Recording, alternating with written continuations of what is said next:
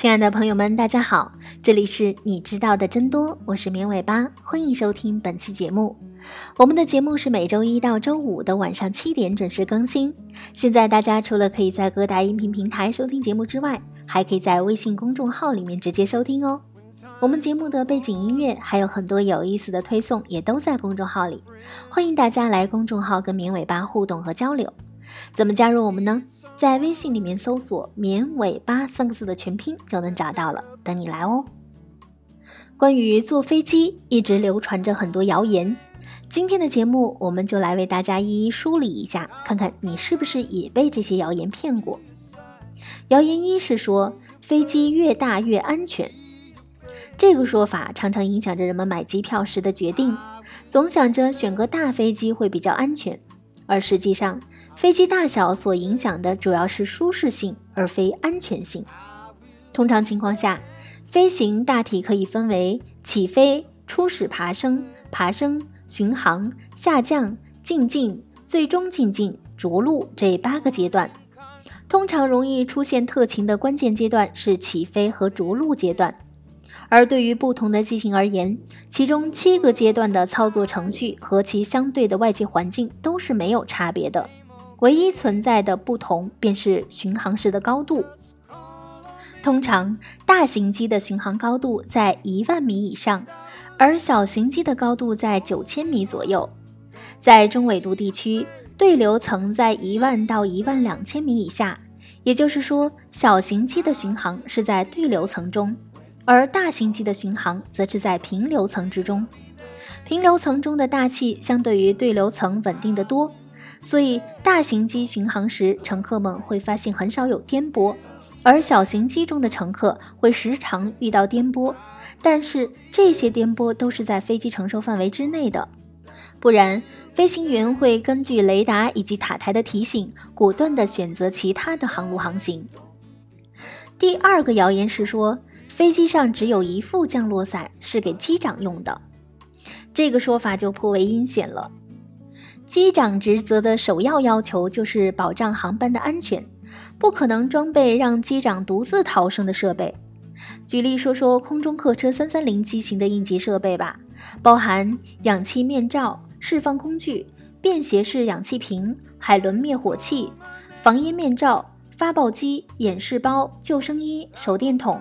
扩音器、药箱、医疗药箱、救生衣包、应急斧、加长安全带、石棉手套、救生包、加长安全包。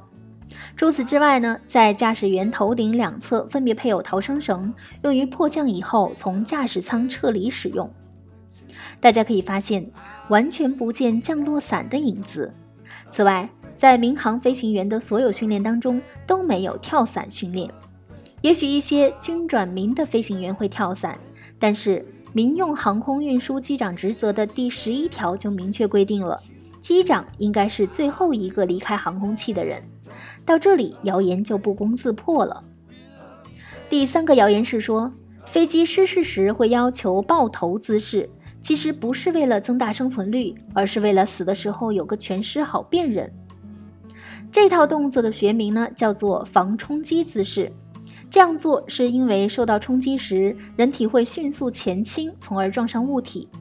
采取了防冲击姿势之后，能够有效地减小四肢以及头部动作距离，从而减少四肢和头部受到的伤害。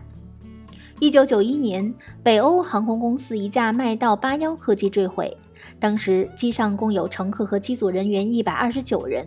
飞机起飞不久，升到九百九十米的高空的时候，引擎突然停止转动，驾驶员试图在一片田地上紧急降落。尽管飞机坠毁，有些乘客受伤严重，但无一人丧生。这与乘客按照指示采取了防冲击姿势有很大的关系。至于为了死后有个全尸说法的荒诞之处在于。即使是采用了防冲击姿势，面对致命的冲击，也不可能保证身体各部位的完整。实际情况也确实如此，很少有空难结果是有乘客遗体仍然完好的保持在其座椅上的，除非是客舱失压过久，有乘客在迫降前缺氧死亡，或者其他自身突发病症提前死亡。而且飞机失事后，已故乘客所在部位没有受到太大的冲击，造成乘客的遗体仍然被绑在安全带上。第四个谣言是说，飞机失事时会让大家写遗嘱。航空管理部门没有对航空公司做这样的要求，也从来没有这样的惯例。至于在个别的航空公司是否会存在，从原则上来说也是没有可能的。为什么呢？首先，作为飞行员，首要任务就是保证航班的安全，这里包括飞机的安全以及乘客和机组的安全。不管发生什么特情，都要想尽一切办法让飞机尽量平稳着陆。所以说。不存在已经判定飞机肯定要坠毁、乘客必然死亡的情况，也就不可能做出写遗嘱的决定。至于一些乘客的自身原因，有可能会主动要求写遗嘱，但这是乘客的个人行为，与航空公司的原则无关。